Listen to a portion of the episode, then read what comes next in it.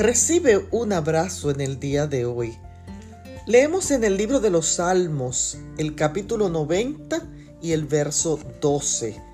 Enséñanos a contar nuestros días de modo que nuestro corazón adquiera sabiduría. Muchas veces me he preguntado por qué el pastor Castillo de 85 años de edad sirve a la iglesia con tanto amor y tanta energía. Los miembros de la iglesia siempre recurren a su sabiduría y a su discernimiento.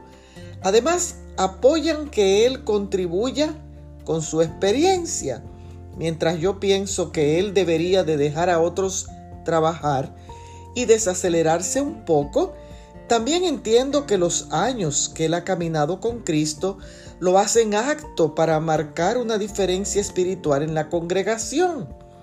Admiro su persistencia en la oración y su entereza para enfrentar situaciones graves y su fe inconmovible en el Dios Todopoderoso.